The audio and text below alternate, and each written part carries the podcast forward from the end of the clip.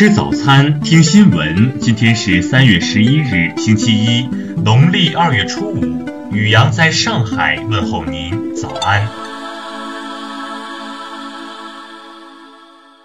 先来关注头条新闻，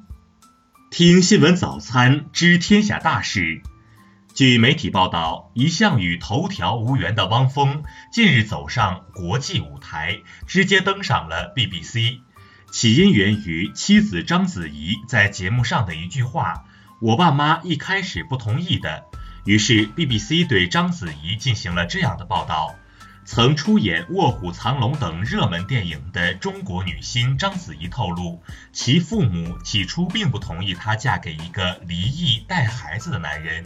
在某节目中，她还表示自己因汪峰一度与父母关系闹得很紧张。因国际知名度不如章子怡，BBC 还专门对汪峰做了简单介绍，并引用章子怡的话表示，汪峰现在已经征服了岳父岳母。就父母当初反对二人结婚的理由，有网友认为张爸张妈的行为很正常，大多数父母只是想让他们的孩子快乐。还有网友表示，汪峰的年龄和家庭状况使他处于不利地位，沟通和理解在这时就尤为重要。再来关注国内新闻，中国人民银行昨天发布的金融统计数据显示，今年前两个月我国人民币贷款增加四点一一万亿元，其中二月当月人民币贷款增加八千八百五十八亿元。中国人民银行行长易纲昨天表示，二零一八年末我国宏观杠杆率总水平为百分之二百四十九点四，比二零一七年末下降一点五个百分点。华为起诉美国政府有了新进展，目前美国的联邦法院已经就华为公司起诉美国政府一案，给美国政府及其多位部长发了法院传票。全国人大财政经济委员会副委员主任尹中卿昨天表示，一些地方搞攀比、争位次，这些年地方 GDP 总量大于全国核算，统计数据有水分，导致统计数据的公信度受到了怀疑。据文化和旅游部统计，二零一八年中国境内旅游的人数达五十五亿人次，每人年均出游四次，同期的出境游人次接近一点五亿，中国已成为世界上最大的旅游客源国。全国人大财政经济委员会副主任委员尹中清昨天透露，统计法修改已列入十三届全国人大常委会立法规划，有关工作正在稳步推进。中国探月工程总设计师吴伟仁昨天表示，未来十年左右，月球南极将出现中国主导、多国参与的月球科研站，中国人的足迹将踏上月球。昨天，深海勇士号载人潜水器返航三亚，完成一百二十一天科考之行。在本次航行中，深海勇士号创造了中国载人深潜史单月下潜作业次数等多项纪录。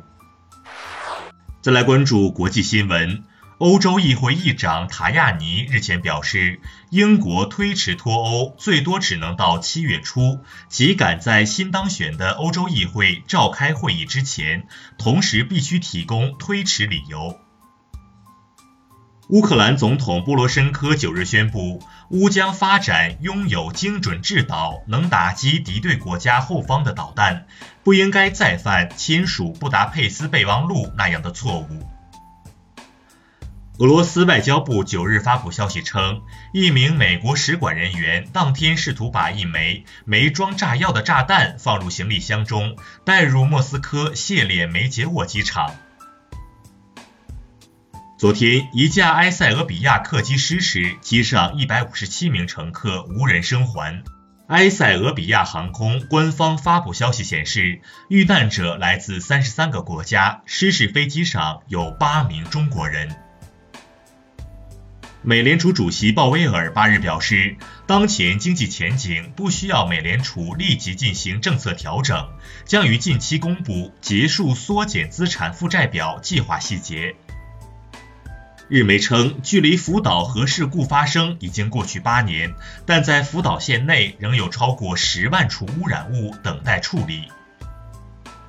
尼日尔国防部九日宣布，尼政府军日前在该国东南部迪法省打死三十八名极端组织波科圣地武装分子。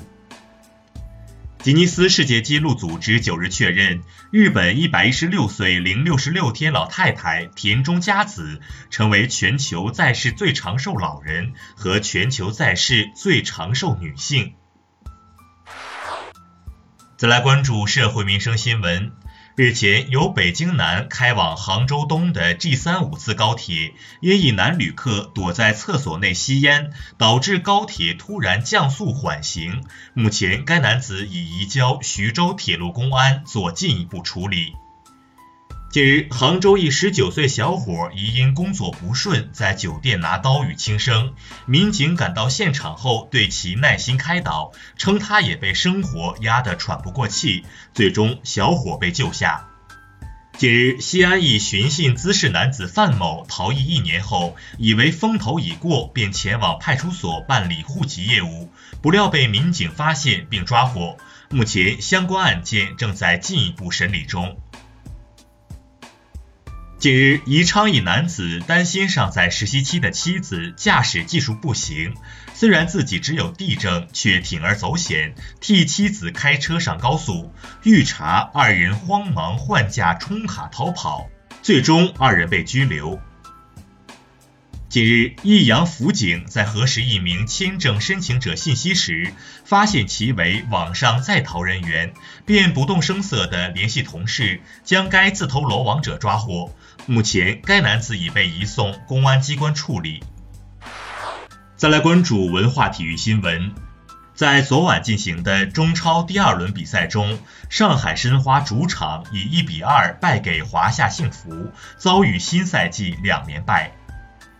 据周日《泰晤士报》报道，卡塔尔为了获得2022年世界杯主办权，向国际足联秘密支付了高达8.8亿美元的汇款。妈祖文化海外发布平台已于日前上线，海外华文媒体妈祖信众可通过该平台浏览各地最新妈祖文化资讯。好莱坞一制作公司将把泰国野猪少年足球队受困洞穴事件拍摄成电视剧，球队成员每人将获得三百万泰铢的酬劳。以上就是今天新闻早餐的全部内容。请微信搜索 xwzc 零二一，也就是新闻早餐拼音首字母再加数字零二一。如果您觉得节目不错，请在下方拇指处为我们点赞。一日之计在于晨，新闻早餐不能少。咱们明天不见不散。